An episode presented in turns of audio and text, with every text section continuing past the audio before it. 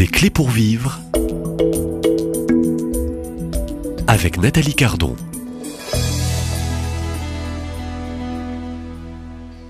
Les difficultés du couple grandissent, parfois les colères, les reproches, les, les- les tensions. Je ne sais plus euh, demander pardon ou je ne cherche plus à laisser la place au pardon dans ma vie de couple. Euh, Je désespère, je n'y crois plus ou je ne veux plus tout simplement euh, euh, travailler sur cette question du pardon. Eh bien, c'est le thème et le cœur de ce troisième entretien avec le père Michel Martin Prével de la communauté des Béatitudes, veuf après 32 ans de mariage, hein, prêtre aujourd'hui hein, depuis 14 ans et responsable de ce parcours Toby et Sarah qui s'adresse à des couples euh, en grave difficulté. Euh, le cœur est blessé, euh, le corps est blessé parfois, l'âme est blessée. Eh bien, une clé aussi, euh, la clé du dialogue, hein, la clé de l'écoute, on en parlait hier, hein, Père Prével, et bonjour. Eh bien, il y a cette autre clé euh, pour euh, revivre peut-être dans sa vie de couple, cette clé du, du pardon. Alors, quels sont un petit peu, comment euh, retrouver un peu ce chemin qui a été peut-être un peu abîmé refroidi par euh, euh, des paroles blessantes, des dévalorisations parfois dans le couple.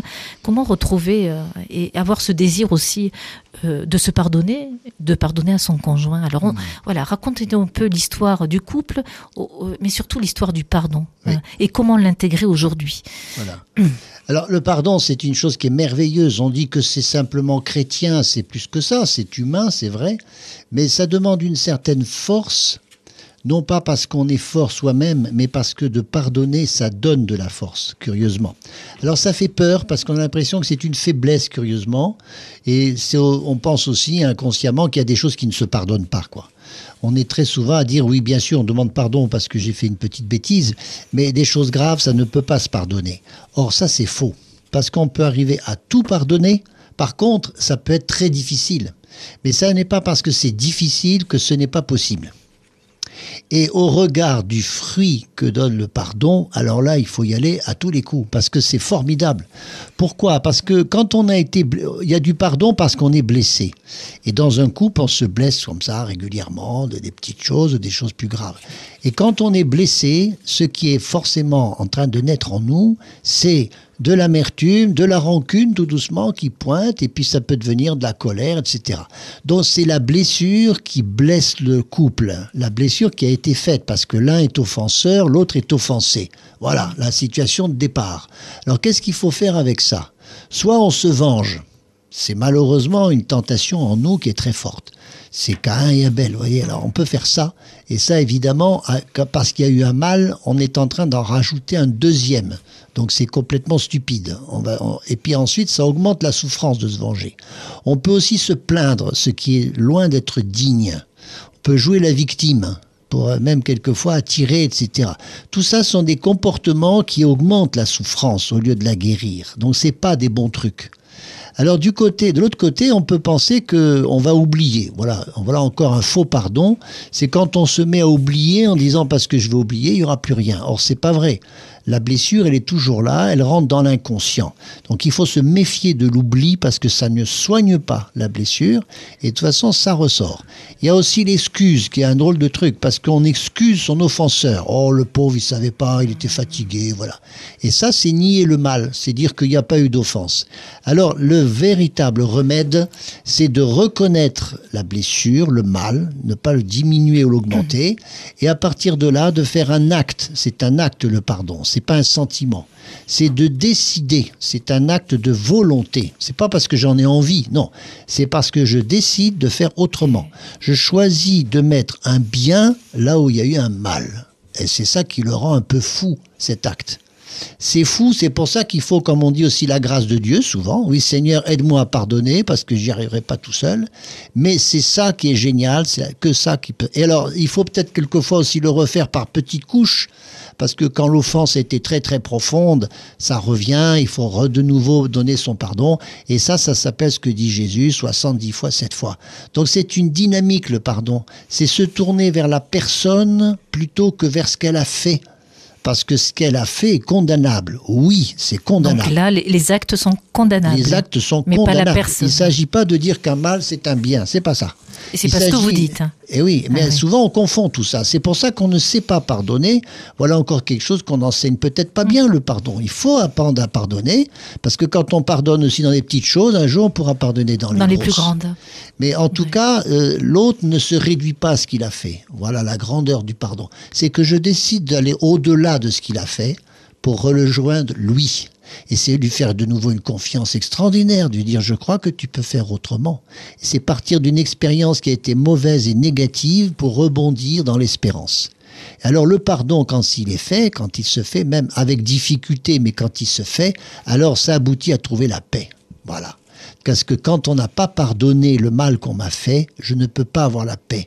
Je reste comme dépendant de mon offenseur. Et ça, c'est terrible. On voit par exemple une femme qui a été violée, elle dépend de son violeur très très longtemps.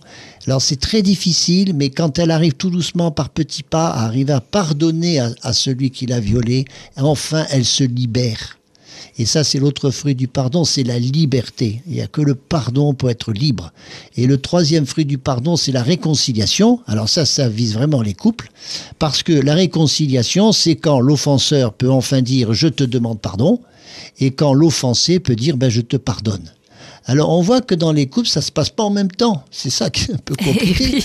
Il y en a un qui Et pardonne et l'autre n'est toujours pas en train de demander pardon. c'est ce Eh qui ben, complique la attendre. difficulté dans le couple. Mais il faut avoir de la patience. Ah, il faut avoir de la patience. Mais chacun fait son travail. Alors, quels sont les Voilà. conseils que vous donnez, euh, vous, Ben, moi, euh, je dis Père que Prével on se met à travailler chacun de son côté.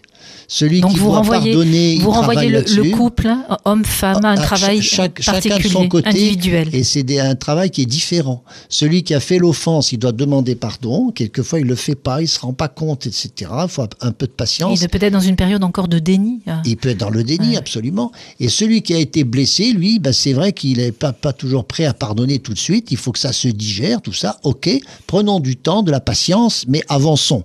Que chacun fasse son travail. Et quand chacun a fini son travail, même si ça se fait pas à la même vitesse, il y a un moment où il se réconcilie. Alors c'est l'image du guet que je donne souvent. On est chacun sur sa rive, là séparé par une rivière. Il faut descendre dans le, lit de la rivière. Ça veut dire qu'il faut de l'humilité pour pardonner. Il faut pas s'attacher à ses droits. Ah ben moi j'ai droit, etc. Il faut refaire la confiance à l'autre. Et ça, il faut de l'humilité. Et il faut de, oui, refaire de la confiance aussi à l'autre. Oui, eh oui. Et Alors, c'est aussi un, véritable labeur, hein, un, un- un travail Oui, important. c'est pour ça que c'est un travail très fin parce que à la fois je fais, je refais confiance à l'autre et c'est parce que je rentre dans le pardon que la confiance va augmenter. Donc ça a un effet cumulatif, comme on dit. Mais je suis euh, moi-même euh, responsable de ce pardon, non Et alors on est responsable de ce que l'on fait de l'offense, non pas de l'offense. Si moi j'ai été blessé par l'autre, je ne suis pas responsable de cette blessure, mais je suis toujours responsable de ce que j'en fais. Parce que je peux en faire une pomme de discorde, je peux en faire comme un caillou dans mon jardin que je ne veux pas enlever, je peux au contraire décider d'en faire autre chose, je fais l'occasion justement alors de reparler avec l'autre, de lui refaire ma confiance, et voilà. Et tout doucement, toutes les, cho- les choses reviennent. Et là, on fait de l'amour encore plus fort qu'avant. Plus fort qu'avant. Donc ça, ça fait partie aussi des différentes crises et différentes Et épreuves dans, le crises, couple. hein. Voilà, on arrive Euh, forcément dans on les n'arrive pas toujours à pardonner dans des moments. euh, Non, c'est pas, c'est pas au hein. départ. Il faut Ah, le voir comme un chemin, comme un chemin. Mais on se met en route. Alors là, je pense à euh, certains de nos auditeurs, peut-être eux-mêmes en ce moment euh, dans des graves difficultés de couple, hein, qui vous écoutent, hein, Père Prével, qui sont peut-être dans ce non-acte de pardon, impossible aujourd'hui à donner. Voilà. voilà. Et surtout, Donc, on peut entendre une clé aussi, c'est la patience. La patience, Hein? surtout celui qui a été blessé. On voit des gens qui ont une bonne, une bonne, une bonne intention, ils ont été blessés, mais ils veulent bien pardonner, ils arrivent tout doucement, ils prennent ça la prière. Puis en face, il y a l'autre qui bouge pas. Voilà. Parce que souvent, il s'est même pas rendu compte de ce qu'il a fait. C'est pour ça qu'il faut reprendre du dialogue. Et le dialogue, c'est la clé revient. première, et le pardon, c'est la seconde, celle qui vient après. Et avec ces deux clés-là, on peut résoudre beaucoup de crises, beaucoup de crises. Alors, si vous êtes en crise, si euh, vous reconnaissez peut-être certains symptômes de crise dans votre vie de couple à deux, eh bien, ayez peut-être l'acte euh, d'humilité. Vous avez parlé d'humilité, Père euh, March- Michel Martin L'humilité peut-être de participer, de vous risquer aussi pour ressusciter votre couple dans une épreuve, près d'une séparation et en danger, à vous risquer à participer à ce parcours Toby et Sarah, cette retraite qui se vit en, cinq jours avec neuf étapes et puis un accompagnement individuel bien personnalisé, un accompagnement aussi pour le couple. N'hésitez pas, vous avez un site internet www.parcourstoby-et-sarah.org qui a été fondé il y a dix ans par vous, Père Michel Martin Prével. Et puis, euh, très précieux, ces petits guides parus aux éditions des Béatitudes que je vous conseille. Le guide d'aujourd'hui hein, était sur le thème du pardon. Il s'intitule Je te demande pardon. Un petit guide pour se réconcilier en couple. Ça vaut la peine. Père Prével, à demain, même lieu, même heure et merci. À demain.